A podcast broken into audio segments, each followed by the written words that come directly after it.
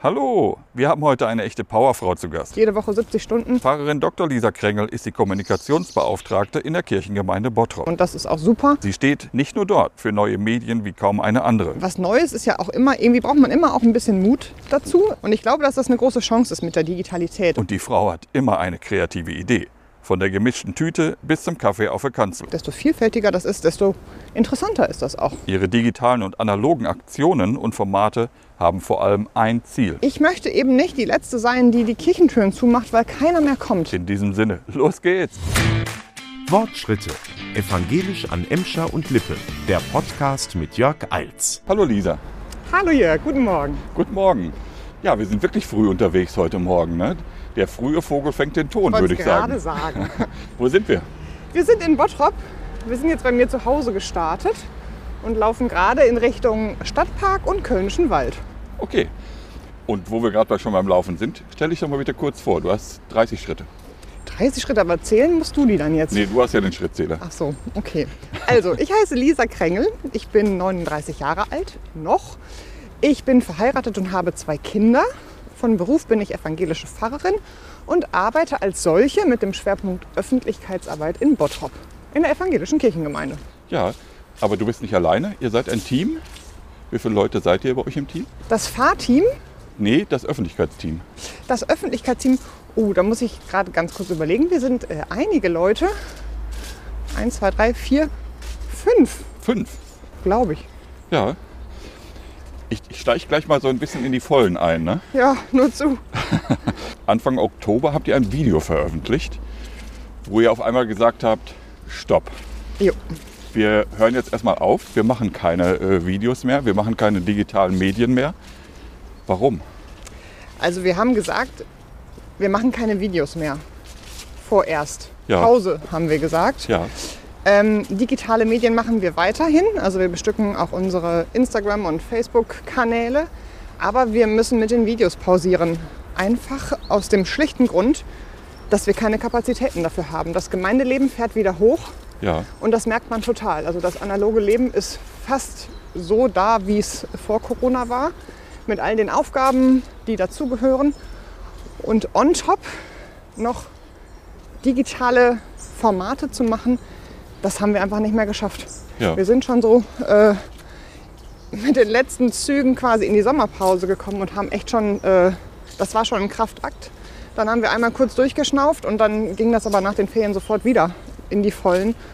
Und da habe ich auch für mich gemerkt, ich, ich kann nicht mehr. Also Okay. äh, so jede Woche 70 Stunden, das kann man mal machen, aber das geht eben nicht auf lange Sicht. Und dann haben wir auch ähm, in der Kirchengemeinde überlegt, mit der Geschäftsführung und dem Vorsitzenden, was können wir machen, um das verlässlich gut weiterlaufen zu lassen. Aber dafür haben wir im Moment noch nicht die Strukturen. Ja, Die sind nicht da, können sie auch nicht, ähm, weil einfach unsere digitalen Geschichten entstanden sind in einer Zeit, als gerade alles über den Haufen geworfen wurde durch Corona. Und jetzt ähm, machen wir Pause und überlegen, wie wir das langfristig in unsere Kirchengemeinde einbinden können. ja. Gab es denn irgendwelche Reaktionen auf euer Video? Ah, total viele Reaktionen. Ähm, die meisten waren tatsächlich, oh wie schade. Ja. Und Verständnis für Pause machen. Du hast es gerade gesagt, ihr habt in, ja, in der Corona-Zeit eigentlich wirklich angefangen, so richtig äh, Bambule zu machen mit eurer äh, digitalen Geschichte. Sag doch mal in kurzen Worten, was habt ihr alles gemacht? Eieiei, das hätte ich mir vorher überlegen müssen, Jörg. Jetzt erwischt du mich kalt. Also angefangen haben wir. Einfach mal ein bisschen kompakt. Angefangen haben wir tatsächlich 48 Stunden nachdem der erste Lockdown quasi in Kraft getreten war. Da habe ich am Wochenende zu Hause gesessen und habe gedacht, das, das geht ja so nicht. Also wir können ja jetzt nicht nichts machen. Wir müssen uns irgendwas ausdenken. Dann haben Michael Buckelmann und ich telefoniert und überlegt und rumgesponnen und daraus ist mein Wort entstanden. Das war ein ökumenisches Format, wo wir jeden Tag ein kleines Video veröffentlicht haben, wo Ja. jemand aus einem der Pastoralteams äh, in Bottrop sein Bibelwort vorgestellt hat. Kurz und knackig. Und ähm, das ist eine ganze Zeit gelaufen. Und dann haben wir eben auch die ersten Erfahrungen gemacht, haben ähm, gesehen, was funktioniert, was funktioniert nicht so gut. Und haben daraus dann eben die nächsten Formate entwickelt. Ja, zähl doch mal kurz auf. Wir machen ja regelmäßig eigentlich Legefilme. Ja, Wir haben im Frühjahr zum Ökumenischen Kirchentag den Legefilm im Eröffnungsgottesdienst machen dürfen. Das war für uns ein echtes Highlight. Ja, Wir haben die letzten Monate die Formate Gemischte Tüte, ein Format für Kinder gehabt, wo wir wöchentlich was für Kinder gemacht haben. Das Format Kaffee auf der Kanzel und das Format Kaffee im Pozzo. Das waren so die Sachen, die wir seit Januar, eigentlich ja bis vor vier Wochen gemacht haben. Ein großes Projekt war unser ökumenischer Adventskalender im vergangenen Jahr. Im Papierformat, aber auch digital mit jedem Tag, äh, wo ein kleines Video zu sehen war. Dann haben wir Osterspecials gemacht in diesem Jahr. Mit einem Besuch in Köln bei Einsprung von Instagram bekannt. Da haben wir Abendmahl zusammen gefeiert, online, digital. Das war eine ganz spannende Erfahrung. Ich war in einem Bestattungsinstitut in Bochum, in meiner Heimatstadt. Und für mich das absolute Highlight war ein Interview mit Margot Käßmann, was ich geführt habe zum Thema Auferstehung. das, das war dein Highlight. Das wäre jetzt auch so eine Das- Frage gewesen, die ich gehabt Bei diesen. Osterspecials auf jeden Fall. Denn ich glaube, ich war noch nie so aufgeregt in meinem Leben. Das war wirklich, also Margot Käßmann, das ist für mich schon echt eine Koryphäe, muss ich wirklich sagen. Ich finde Ja, die klar. großartig. Und ähm, dass ich mit ihr sprechen durfte, das war schon, ach, das war toll. Sehr schön. Du hast gerade äh, von dem Legefilm erklärt. Legefilm ist ein Erklärfilm. Jo, Ne? Und der, das letzte Projekt, was ihr jetzt macht, ist halt äh, der Legefilm zum Reformationstag. ja, genau. Der Ja. war schon im Kasten, als wir die Pause ausgerufen haben. Deswegen Ach so, kommt der okay. jetzt noch so nachgeplöppt. Genau. Aber wie lange braucht ihr für so einen äh, Film? Also von der, ich sag mal, vom Storyboard über das Zeichnen bis halt äh, zur Postproduktion, also zur End, zum Endschnitt. Ja, was man nicht sieht an so einem Legefilm, der kommt ja meistens so locker flockig daher, sollte er zumindest, und dauert so zwei, zwei Minuten. Aber wie viele Leute daran beteiligt sind, das ist schon, also wir durchlaufen da einzelne Stadien im Endeffekt. Das meist, also meistens fängt es mit einer Idee in meinem Kopf an. So In deinem jetzt, Kopf. Ja, meistens in meinem Kopf, so wie jetzt beim Reformationstag, wo ich gedacht habe, lass uns mal nichts Biblisches machen, sondern mal was Kirchengeschichtliches. Warum feiern evangelische Christen eigentlich Reformationstag? Ja. Und dann habe ich angefangen, im Sommer schon einen Text dazu zu schreiben. Das ist der Text, der im Pixie-Buch ist und der auch so ähnlich im Legefilm dann zu Ja. hören ist. Dieses Pixie-Buch habt ihr begleitend herausgegeben. Ja, genau. Das ist euch praktisch aus den Händen gerissen worden, oder? Ja, total. Wie viel habt ihr gemacht? Verkauft haben wir, also gemacht haben wir gut 4000. Vier, oder 4000 genau, ich weiß es gar nicht. Verkauft haben wir, das war Stand Dienstag, 2300 Stück. Boah, Ja, das ist echt cool. ja, das ist echt gut. Ja, äh, Legefilm. Genau. Und dann ist das meistens so, dass ich mich mit meinem Nachbarn zusammensetze, denn der zeichnet die. Ah. Das war mal so ein äh, Zufallsfund sozusagen, dass ich dachte, Mann, das sind coole Zeichnungen, die der macht, da können wir doch mal was draus machen. Ja. Und so ist das entstanden und der hat dann auch einfach tolle Ideen, wie man äh, quasi Worte in Bilder umsetzen kann. Das ist einfach, da hat er eine echte Begabung, das ist ganz toll. Der heißt Dirk Wilkesmann und äh, das ist dann der nächste Schritt. Wenn seine Zeichnungen fertig sind, dann geht das zu unserem Grafiker, zu Martin Holtkamp. Der vektorisiert das Ganze, das heißt, die Linien werden gerade gemacht. Dann kommt das wieder zu mir zurück. Ich drucke das auf meinem heimischen Drucker aus, koloriere das Ganze. Das heißt, ich sitze dann da mehrere Abende Ja. und male das an. Du machst es bunt. Ich mache es bunt. Und dann fahre ich damit zu Michael Bokelmann in die Agentur. Wir legen den, Ja. wir sprechen dazu, damit das von der Zeit ungefähr passt. Michael Bokelmann filmt das Ganze und dann ist er dran. Es Ach so. fertig zu machen am Ende. Genau, aber ich habe gerade vergessen, ich muss ja auch noch die Sprache aufnehmen. Das heißt, ich komme eigentlich mit der fertigen Sprache. Das nehme ich meistens zu Hause auf. Meine, äh, mein neuester Hit ist, das unter einer Decke aufzunehmen. Also dann setze ich mich auf eine, äh, also unter eine Wolldecke oder sowas. Und dann kann man das eigentlich ganz gut machen. Echt? Du, Ja, du hast ein privates Tonstudio ja genau. unter der Bettdecke. Unter, unter der Bettdecke. Sehr schön. Und äh, genau, diese fertigen Aufnahmen, die gehen dann auch zu Michael und dann ist er dran und schnipselt. Ja, du hast ja gerade gesagt, es ist ein Riesenaufwand, den ihr betreibt. Aber er hat sich für euch ja schon gelohnt. Du hast es auch schon gesagt, euer letzter Film ist beim Ökumenischen Kirchentag in der ARD gelaufen. Ja, das war, ach, das war großartig. Ja, Ach, was ist das für ein Gefühl? also ich war so aufgeregt. Unglaublich. Ich habe vor dem Laptop gesessen. Wir haben ja keinen Fernseher zu Hause, aber wir haben die ganze Familie hat aufgereiht auf der Couch gesessen vor dem aufgeklappten Laptop und ich habe echt gezittert. Ich war so aufgeregt. Ich meine, ich hätte ja gar nichts mehr tun können, aber es war trotzdem ja, mega spannend. Das Schöne daran ist ja, ihr erzielt ja damit natürlich nicht nur Werbung oder Aufmerksamkeit für Bottrop und für die Region, sondern eben auch deutschlandweit habt ihr damit äh, Leute beglückt. Ja, das Ganze fing ja an, auch tatsächlich in Corona. Ähm, die Idee ist auch in meinem Kopf entstanden, dass ich dachte, jetzt kann ich nicht in die Kita, um Geschichten zu erzählen, mit den Kindern Gottesdienst zu feiern. Ich muss mir irgendwas anderes überlegen, Ja. um da dran zu kommen. Und dann habe ich mich eben beim ersten Legefilm habe ich mich selber hingesetzt und habe äh, mehr schlecht als recht Figuren gezeichnet. Das war auch Christi Himmelfahrt. Und dann habe ich das an meine Kita äh, geschickt und dann haben wir gedacht, ach, das können wir eigentlich auch so raushauen. Ja, Und dann ist das echt total cool gegangen. Ich weiß gar nicht, bei wie viel Klicks wir sind. 15.000 oder sowas schon Boah. bei diesem Film. Und da haben Schön. wir gemerkt, oh, das geht. ja, Das geht gut. Da gibt es Bedarf. ja. Das machen wir nochmal. Welche Reaktionen gab es auf den Legefilm in der ARD? Positive auf jeden Fall. Ich muss jetzt mal gerade kurz überlegen, das ist auch schon ganz schön her. Ähm, ja, das kam, glaube ich, ganz gut an. Aber so viel ist bei uns nicht angekommen. Okay. davon, also wir hatten das ja dann auch quasi, als wir unsere Arbeit hier erledigt hatten, hatten haben äh, wir das quasi in die Hände des ÖKTs gelegt. Dann wurde da eine Sprecherin aufgenommen, die auch im Gottesdienst beteiligt war. Dann haben die das noch bearbeitet. Also irgendwann war das Projekt hier für uns abgeschlossen und wir haben das vertrauensvoll in die Hände des ÖKT gelegt. Ja. Äh, kommen wir zu einem anderen Format. Äh, welche Idee steckt hinter Kaffee auf der Kanzel? Kaffee auf der Kanzel ist unser Format ab Januar gewesen, wo wir versucht haben, kurze, knackige digitale Verkündigung regelmäßig anzubieten. Das war, war, ist unsere gesammelte Erfahrung der letzten anderthalb Jahre gewesen. Und die Erfahrung besagt, dass kurze Geschichten, kurze Formate deutlich besser gehen als zum Beispiel einfach abgefilmte Gottesdienste. Ja, Ähm, auf das Wesentliche bezogen, nicht länger als zwei Minuten. Was Nachdenkliches, was Witziges, was aus dem Alltag. Ähm, und das ist Kaffee auf der Kanzel. Da haben wir uns einfach mit dem Kaffee auf die Kanzel gestellt, so Ja. wie der Name das eben auch schon sagt. Haben dann Kaffee getrunken und was erzählt. wie wählt ihr die Gäste aus? Naja, wir brauchten ja relativ viele. Das haben wir ja wöchentlich gemacht. Das heißt, das waren in erster Linie natürlich hier die Kollegen vor Ort, die da auch mitgemacht haben. Und das ist auch super.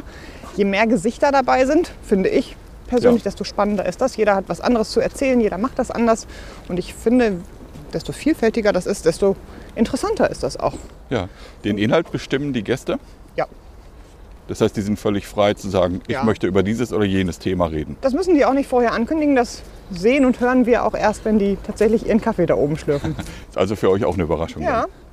Okay. Gab es schon mal etwas, was ihr nachher nicht gesendet habt, weil es Nein. nicht. eu- ja, kann ja sein. nein, nein, nein, nein. Also ihr habt da keine Schere dann halt. Auf gar keinen Fall. Aber das, sind- das sind ja auch alles Profis. Also die wissen auch, wie es geht und von daher alle erfahren genug, um sich da was Gutes auszudenken. Und das ist eigentlich immer gut gelaufen. Ja.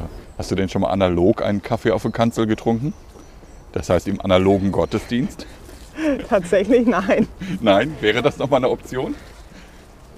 Auf die äh, Idee bin ich noch gar nicht gekommen. Aber das könnte ich mal tun. Ich wäre mal auf die Reaktion gespannt. Ja, ich auch. Denke ich jetzt auch gerade. Wie findet so eine Gemeinde das? Ja. Die wollen wahrscheinlich auch einen. Neulich wurde bei Insta so eine ähm, Umfrage gemacht. Kaffee im Gottesdienst. Und da waren irgendwie, ich weiß, ich kann mir ja keine Zahlen merken, aber 80 Prozent oder sowas waren für Kaffee im Gottesdienst. Und ich dachte, ja, ich wäre auch dafür. Also Kaffee im Gottesdienst fände ich super. Die aber dann nicht Umfrage nur war von unserem Superintendenten. Ach, Ja, das war, stimmt. Das war bei Borg. Borglaubse. Und Genau. Die Idee stammte nämlich gar nicht von mir, sondern ich bin darüber auf die Idee gekommen. Muss ich gestehen. Das sei doch zugestanden. Danke. 1000 Schritte. Ich fand die Frage einfach wirklich sehr interessant und de- deswegen dachte ich, Mensch, äh, hat die Lisa schon mal im Gottesdienst einen Kaffee getrunken? Ich habe tatsächlich dann angefangen zu überlegen, wie kriegt man das hin, also organisatorisch. Ja. Und habe mir versucht vorzustellen, wie das ist, wenn da so eine schlürfende Gemeinde sitzt, die einen Kaffee genießt. Also ich fände es gut, als Gottesdienstbesucherin, aber natürlich auch als Fahrerin. Wie weit darf es gehen? Noch mit einem Stück Kuchen dabei? Hui, jetzt erwischte mich aber auf. Natürlich. Eieiei. Ach. Ich bin nicht so eine Kuchenesserin. Also ich brauche jetzt kein Stück Kuchen morgens um elf im Gottesdienst. Aber ich, ach, Ja. warum eigentlich nicht? Also ich finde ja Kaffee auf der Kanzel ist äh, eine geniale Mischform. Ne? Also ihr äh, dreht das im analogen Raum für die, für die digitale Welt. Ja, stimmt. Ne? Äh, welches Ziel steckt dahinter? Wollt ihr die Menschen wieder in die Kirche gewinnen? Oder was wollt ihr damit bezwecken im Grunde genommen? In erster Linie geht es natürlich darum, Menschen zu erreichen mit unseren Themen. Und das so alltagsnah und niederschwellig wie möglich. Ja. Und ich glaube, dass digitale Formate oder digitale Medien eine gute Möglichkeit sind, um nochmal auf anderen Wegen Menschen zu erreichen. Jetzt müssen wir uns nichts vormachen. Viele Menschen gehen einfach nicht mehr sonntags in den Gottesdienst. Das gehört nicht mehr zum normalen Alltag hinzu. ja, Dazu. Es, eine Möglichkeit ist, das eben jetzt über digitale Formate zu schauen, wie erreichen wir da die Menschen. Es ist nochmal eine andere Möglichkeit, äh, unsere Botschaft zu verkünden. Ich sage es Ja. jetzt mal so ein bisschen theologisch. Warum stehen manche Kirchenvertreter dieser Chance, die dahinter steckt, äh, immer noch so ein bisschen negativ da äh, entgegen? Warum sieht man es auch immer ein bisschen kritisch? Hm, wer sieht das denn kritisch? Ja, das ist jetzt die gute Frage. Es gibt doch aus den Gemeinden immer Leute, die sagen, Mensch, äh, Kirche Brauchen wir findet... nicht. Ja. Brauchen wir nicht. Ja, das gibt Haben wir es nie doch. so gemacht. Genau. Ja, aber die Kritiker, die siehst du, oder die findest du immer. Ja. Was Neues ist ja auch immer, irgendwie braucht man immer auch ein bisschen Mut dazu. Es wird sich was verändern. Auch das ist immer irgendwie äh, schwierig oder manchmal nicht so einfach. Aber tatsächlich, also was ich jetzt, was ich in Bottrop beobachte, ist, dass das Wohlwollen dieser, die, diesen digitalen Formaten gegenüber ziemlich groß ist. Also die sind wirklich gut angenommen und auch als diese Lockdowns beendet waren und wir dachten, na jetzt werden unsere Zahlen aber sofort in den Keller gehen, das ist nicht passiert. Okay. Die Leute haben das einfach weiter genutzt und würden das, glaube ich, auch weiter nutzen. Das, äh, das Digitale gehört ja ganz normal zu unserem Leben dazu. Natürlich. Also jetzt mal aus nicht kirchlicher Perspektive gesprochen. Ich nutze das auch und äh, gucke mir irgendwelche Videos im Netz an. Kinder, Jugendliche machen das schon. Von daher, warum soll Kirche dann nicht unterwegs sein? Und also in Bottrop ist das auf jeden Fall ähm, mit sehr viel Wohlwollen begleitet worden. Und wir sind jetzt eben dabei zu überlegen, wie wir das verstetigen können. Und das ist ja eigentlich schon mal ein gutes Zeichen. Ja. Brauchen wir eine neue Reformation, eine digitale Reformation, Reformation 2.0? Hey, dann wären wir ja wahrscheinlich bei Reformation 99.0 oder sowas angelangt. ich glaube, dass das ein äh, Dauerbrenner ist. Also Erneuerung braucht es ja eigentlich stetig. Ne? Das Leben Ja. verändert sich. Das finde ich, irgendwie selbstverständlich, dass Kirche sich auch mit verändern muss. Und ich glaube, dass das eine große Chance ist mit der Digitalität. Und wir wären nicht so weit gekommen, muss man auch tatsächlich sagen, wenn Corona nicht gewesen wäre. Das äh, hat uns einen echten Schub beschert. Und da konnten wir jetzt viele Erfahrungen sammeln. Und warum sollen wir das nicht nutzen für die nächsten Monate, Jahre, wo auch immer die Reise hingeht?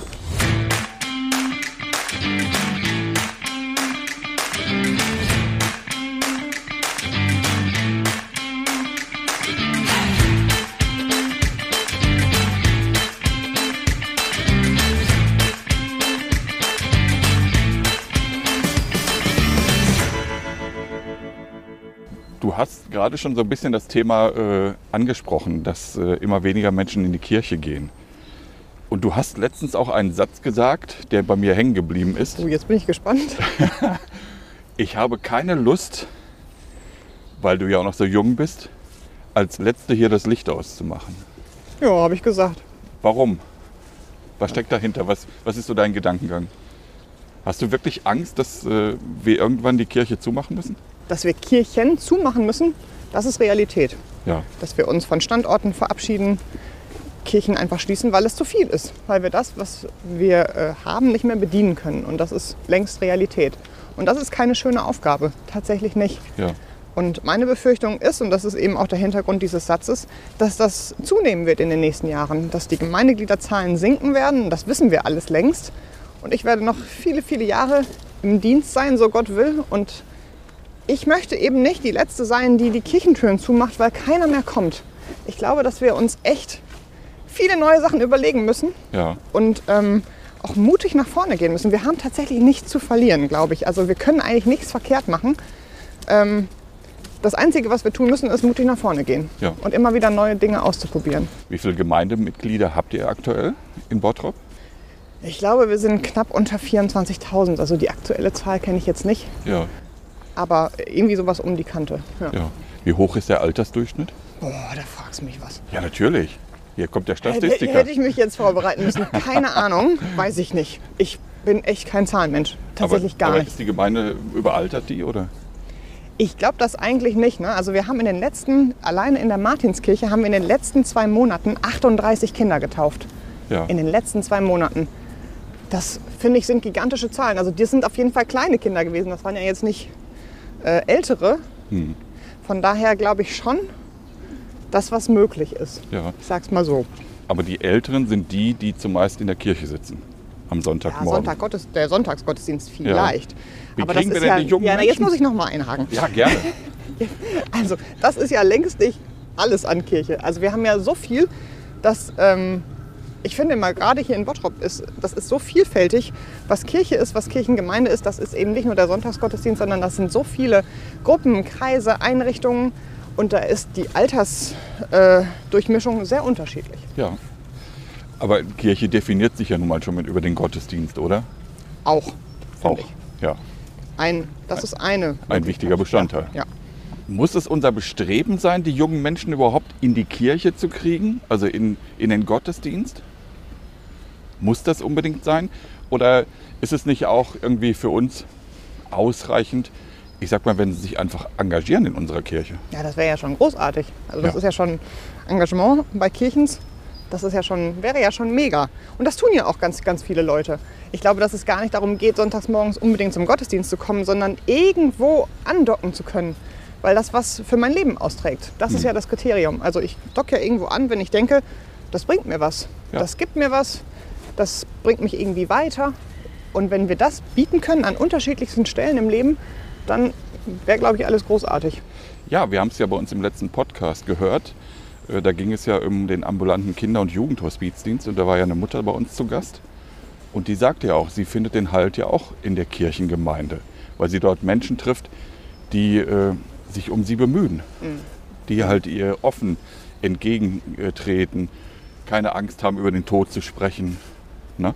Also das ist schon wichtig, dass wir in diesem Bereich weiter für die Menschen da sind. Ne? Auf jeden Das Fall. macht Kirche aus, finde ich. Absolut.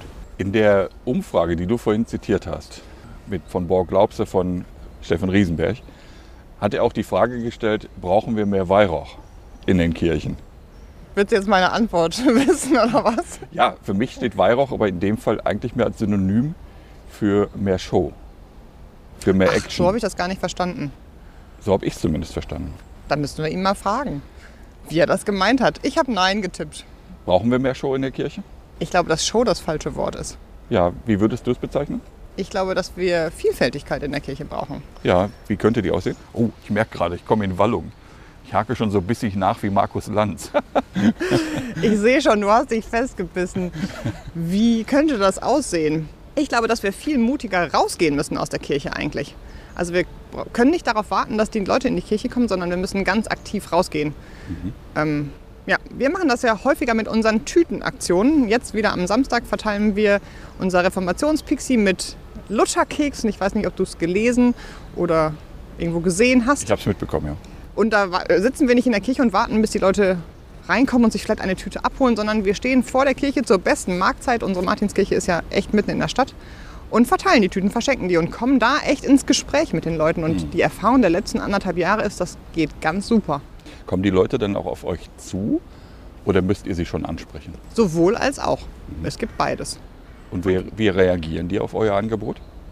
Manche sind überrascht, nehmen das dann aber gerne und manchmal kommt man einfach auch echt ins Gespräch. Ja, Also über auch Gott und die Welt, über andere Themen. Ich erinnere mich an einen Herrn, älteren Herrn, der mich darauf ansprach, dass wir eine Regenbogenflagge äh, gehisst haben Ostern und dann ist die uns die ja mehrfach von der Kirche geklaut worden und da sind wir drüber ins Gespräch gekommen und er hat mir erzählt, wie er das findet und das war einfach super.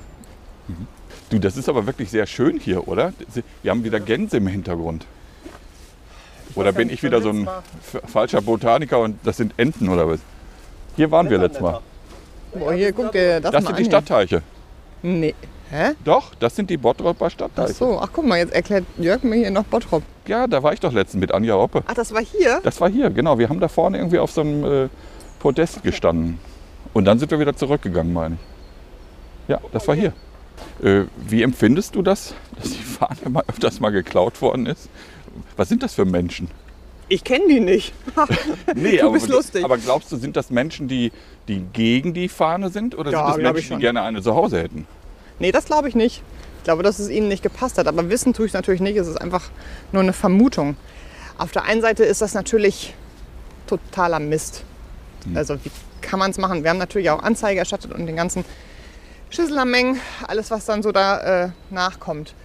Ähm, auf, also aus öffentlichkeitstechnischer Sicht hat uns das ja auch eine Menge Aufmerksamkeit beschert. Und das Thema ist irgendwie nochmal neu präsent geworden. Ja. Auch das war ja so eine äh, Hauruck-Kreativaktion. Äh, als ich das zum ersten Mal gemacht habe, war das so eine, ja, da habe ich das in so einer Nachtaktion, hab ich mir einfach schnell den Stoff besorgt. Äh, Ach, du hast die selber gemacht, die, die Fahne? erste Fahne habe ich echt selber genäht, weil ich dachte, das brauchen wir jetzt.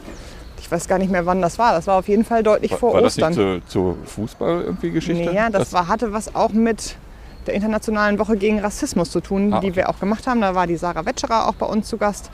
Wir waren ähm, für einen Kaffee in der Synagoge in Gelsenkirchen, da in der jüdischen Gemeinde. Ja. Und in dieser Zeit habe ich das gemacht. Und das war eben so eine Hauruck-Aktion. Ich habe dann nachts gesessen und habe da die Farben aneinander genäht. Und dann hat die nicht lange gehalten. Aber es hat uns tatsächlich auch Aufmerksamkeit beschert. Und die hing so auch, dass das viele Leute wahrgenommen haben. Und die Rückmeldungen waren einfach auch dementsprechend. Und das war super. Ja. Und jetzt sitzt du jeden Abend da und nächst eine neue Fahne? Oder wie müssen wir uns das jetzt vorstellen? Tatsächlich haben wir die Fahne dann noch an äh, anderen Kirchen aufgehängt, zum Beispiel an der Gnadenkirche im Eigen. Das hat dann die Jessica Herget genäht, weil ich es einfach nicht mehr geschafft habe. Und jetzt sind wir dazu übergegangen, Fahnen zu kaufen, weil wir es einfach natürlich nie mehr geschafft haben. Ähm, und haben die einfach schon in rauen Mengen bestellt. Immer wenn eine wieder weg ist, hängen wir einfach die nächste wieder auf. Warum habt ihr das beschlossen, einfach dagegen weiter aufzuhängen? Ja, wir lassen uns ja nicht kleinkriegen. Äh, Das Thema ist ja weiterhin da und dann kann man es auch sichtbar machen. Finde ich gut. Das ist ja nicht nur ein deutliches Zeichen für Diversität und Menschlichkeit, es ist auch ganz klar ein politisches Statement. Auf jeden Fall. Muss Kirche politischer werden? Ich weiß nicht, ob sie politischer werden muss. Ich finde, sie ist politisch und sie sollte es immer sein. Ja. Wie politisch darf oder muss Kirche sein? Sie sollte so politisch sein, dass sie auf jeden Fall einen klaren Standpunkt hat und den auch deutlich kundtut. Zu unterschiedlichsten Themen. Und findest du, dass das wirklich bei uns so in dieser Form stattfindet? Ich glaube, wir könnten es noch mehr tun Ja. an bestimmten Stellen. Aber auch das ist eben Klar, immer wieder Erneuerung, immer wieder neu schauen, wie Ja. können wir das noch verbessern. Ja. Klar, wir machen ja äh, Workshops gegen Rassismus, gibt es ja jetzt demnächst. Äh, und all diese Dinge. Aber manchmal habe ich das Gefühl, es fehlt trotzdem irgendwie dieses klare, deutliche Bekenntnis. Also ich fand zum Beispiel die Aktion mit Sea-Watch 4, das war mal ein Statement irgendwie, Ja. dass die Kirche rausgetreten ist und gesagt hat, wir dürfen keine Menschen im Mittelmeer ersaufen Ja. lassen. Auf jeden Fall. Stehe ich voll dahinter. Und ich würde mir schon in diese Richtung mehr Zeichen erhoffen. Ja, dann lass uns doch mal was überlegen. Ja, dann, das machen wir. Finde ich schon. Was können, wel- welche Themen müsste Kirche viel stärker besetzen? Ja, die Frage nach äh, Rassismus oder Alltagsrassismus ist ja eins, wo wir gerade als Kirche erst einen Anfang machen. Ja. Also das merkt man ja auch in Diskussionsforen, das merkt man auch in den sozialen Netzwerken. Das geht gerade los. Und äh, das ist mehr als überfällig, glaube ich. Ja, das denke ich auch. Ein anderes Thema ist äh, meines Erachtens die äh, Bewahrung der Schöpfung. Das ist ja eigentlich das ureigenste Thema von Kirche. Ja. Das hat uns jetzt Fridays for Future geklaut im Grunde genommen. Naja, geklaut haben, wir, ha, haben sie es uns. Geklaut haben sie es uns nicht. Aber sie haben es Aber besetzt. ja, und das ist doch super. Je mehr Leute dabei sind, desto besser ist doch das Ganze. 2000 Schritte. Aber müsste Kirche, das ist ja das, worauf ich eigentlich hinaus will, müsste Kirche nicht eigentlich da Vorreiter sein? Weil das ist ja doch ein ureigenstes äh, Thema der Kirche. Ja, klar. Ich gebe dir vollkommen recht. Was können wir von Fridays for Future lernen? Einfach mal öfter auf die Straße gehen. Ja. Wie sehe für dich die ideale Kirche aus? Ich glaube, die gibt's nicht. Das ist eine schwierige Frage. Ja, na klar. Ähm, die ideale Kirche, ich glaube, die kann nicht ideal sein, weil wir ja alle Fehler machen und das auch sein darf. Aber sich auf den Weg zu machen und zu gucken, wie können wir es noch ein bisschen besser machen, wie können wir vielleicht noch irgendwie besser Menschen erreichen und ansprechen und äh, das erzählen, was uns wichtig ist.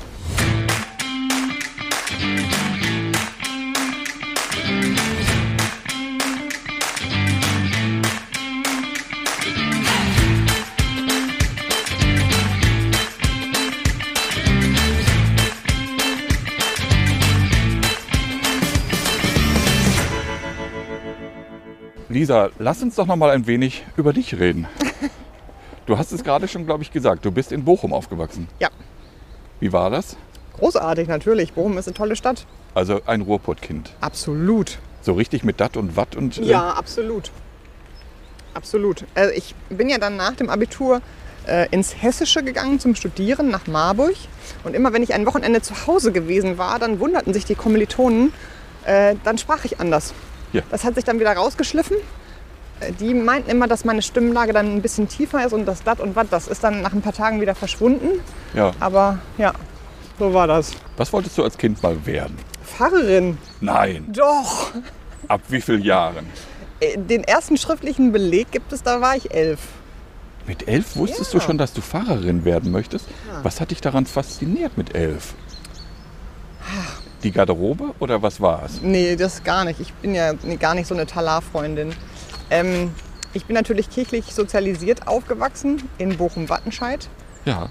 Und da gab es äh, einen Kindergottesdienst. Und ich bin natürlich auch in einem kirchlich sozialisierten Elternhaus groß geworden. Aber dieser Kindergottesdienst hat mich in den ersten Lebensjahren sehr geprägt.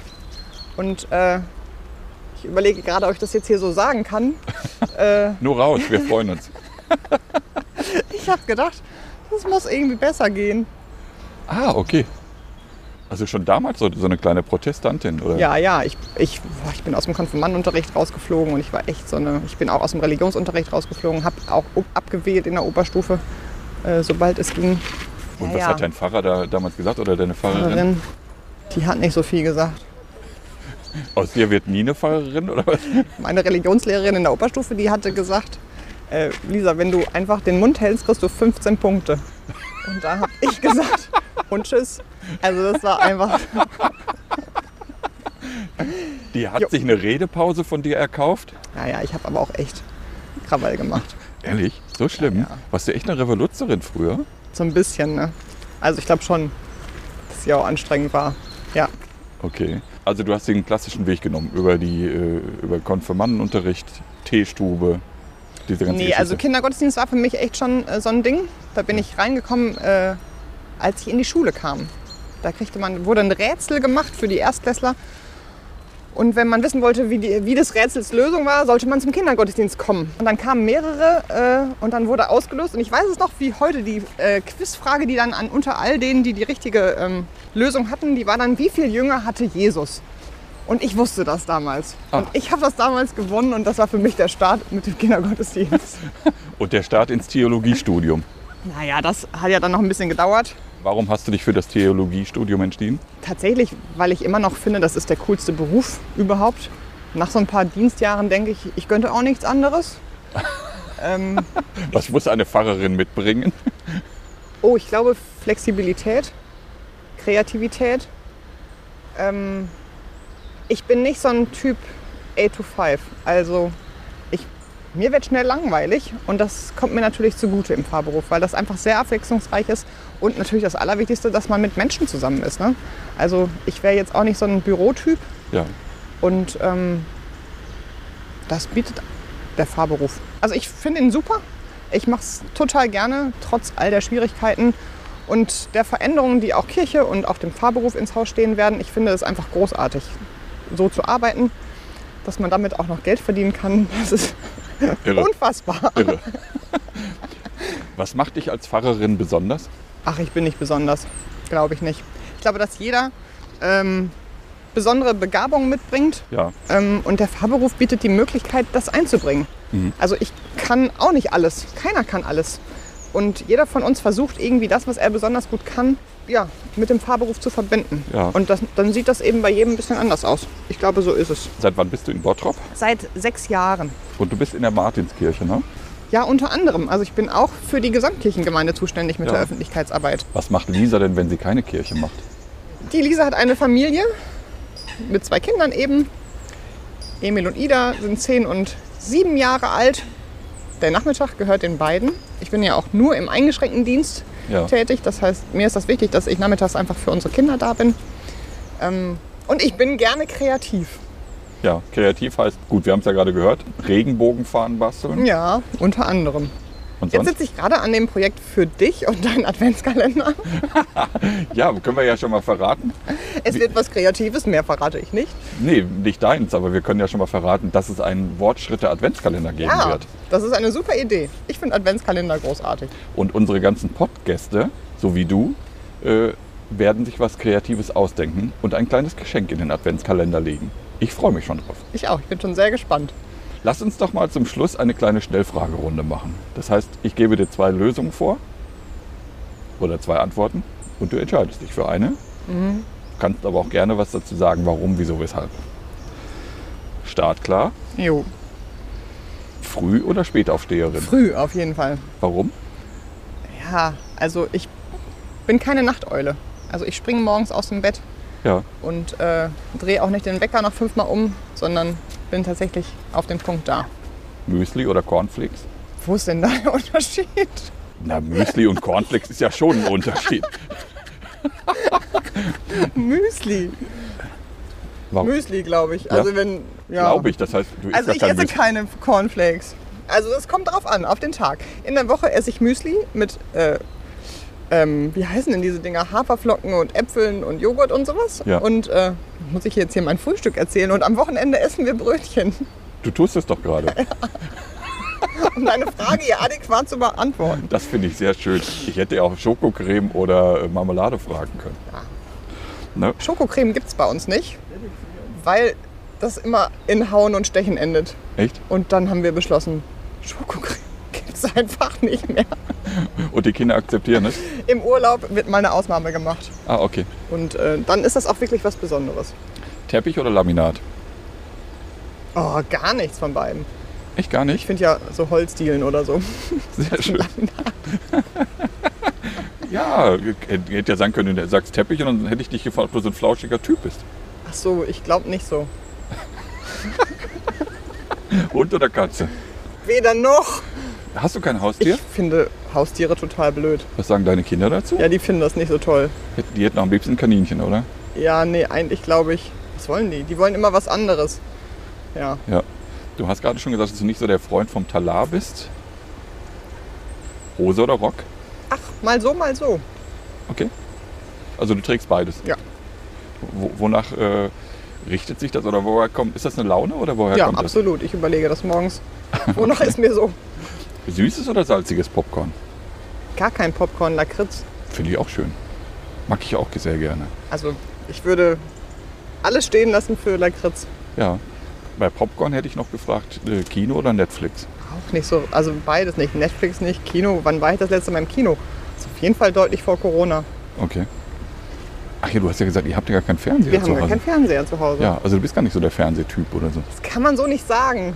Meine wöchentliche Arztsendung, die gucke ich einfach in Welche Arzt denn? Das verrate ich hier nicht. Dr. Sommerfeld oder wie? Oh Gott. Ich kenne mich damit nicht aus. Na, weiter. weiter, weiter. Äh, Instagram oder Facebook? Insta. Bist du auch privat bei Instagram? Nö. Aber warum jetzt Instagram? Okay, Das weiter. ist mein Job. Nee, nicht weiter. Das, also wir machen ja Insta als Kirchengemeinde und deswegen auf jeden Fall Insta. Ich finde das super. Mir macht das auch Spaß. Urlaub zu Hause oder verreisen? Verreisen. Wohin? Auf jeden Fall nicht zweimal an den gleichen Ort. Ah, okay, das machst du nicht. Das heißt, du fährst nicht Würde jedes Jahr nicht. im Sommer zur Ostsee, oder? Nee, ja, nee, immer wo, woanders hin. Ja. Fahrradfahren oder joggen? Als Sport, Ja. ich komme selten zum Sport, aber Ma- wenn, dann eher joggen. Okay. Machst du es auch wirklich? Ab, also es gibt immer so Phasen in meinem Leben Okay. und ähm, manchmal schaffe ich das, das stringent zu machen. Aber eigentlich gehe ich ins Fitnessstudio und mache so ein bisschen Sport zu Hause. Ja. Naja, wenn die Zeit das zulässt. Schlager oder Pop? Also Schlager nein, auf jeden Fall nein. Also dann eher Pop. Ja, okay, was hörst du für Musik? Eh, Gar keine. Du hast äh, im Vorfeld auch zu mir gesagt, auf keinen Fall singen. Weil ich es nicht kann. Aber als Fahrerin muss man doch singen können, oder? Also ein bisschen kann ich das vielleicht, aber ich kann nicht so gut Töne halten und so. Und deswegen ist das nicht. Eine wichtige Frage für eine Fahrerin, Ostern oder Weihnachten? Das ist nicht so einfach zu beantworten. Je älter ich werde, desto mehr äh, mag ich das Kirchenjahr als Ganzes mit all dem, was dazu gehört. Also manchmal auch die kleinen Sachen, weil man da noch unglaublich viel rausholen kann. Also bei Ostern und Weihnachten ach, manchmal ist es auch schon sehr abgenudelt und es fällt mir auch schwer, immer wieder einen neuen Zugang dazu zu finden, immer wieder von vorne. Und ähm, also jetzt bin ich in diesem Jahr zum Beispiel großer Fan des Reformationstages, einfach weil wir da nochmal, also ich für mich auch nochmal einen neuen Zugang gefunden habe Hm. durch diese äh, Pixie-Buch-Aktion und den Legefilm. Also ich denke eher das Ganze. 3000 Schritte. Sie haben Ihr Ziel erreicht. Letzte Frage. Als ich mit dem Podcast gestartet bin oder die Idee hatte, diesen Podcast zu machen, da hast du gesagt, oh, warum Podcast? Warum? Was, was gefällt dir nicht an Podcast? Oder hat dir nicht an Podcast gefallen? Ja, das gefällt mir nicht. Ich habe echt versucht, einen Zugang dazu zu finden, aber ich kriege den nicht. Das heißt, du hörst nicht gerne? Ich höre ja auch keine Musik. Also ich würde nicht auf die Idee kommen, mir Radio anzumachen. Vielleicht mal im Auto, aber auch selten. Und ich fahre auch keine langen Strecken, weil ich natürlich hier in Bottrop oft bin.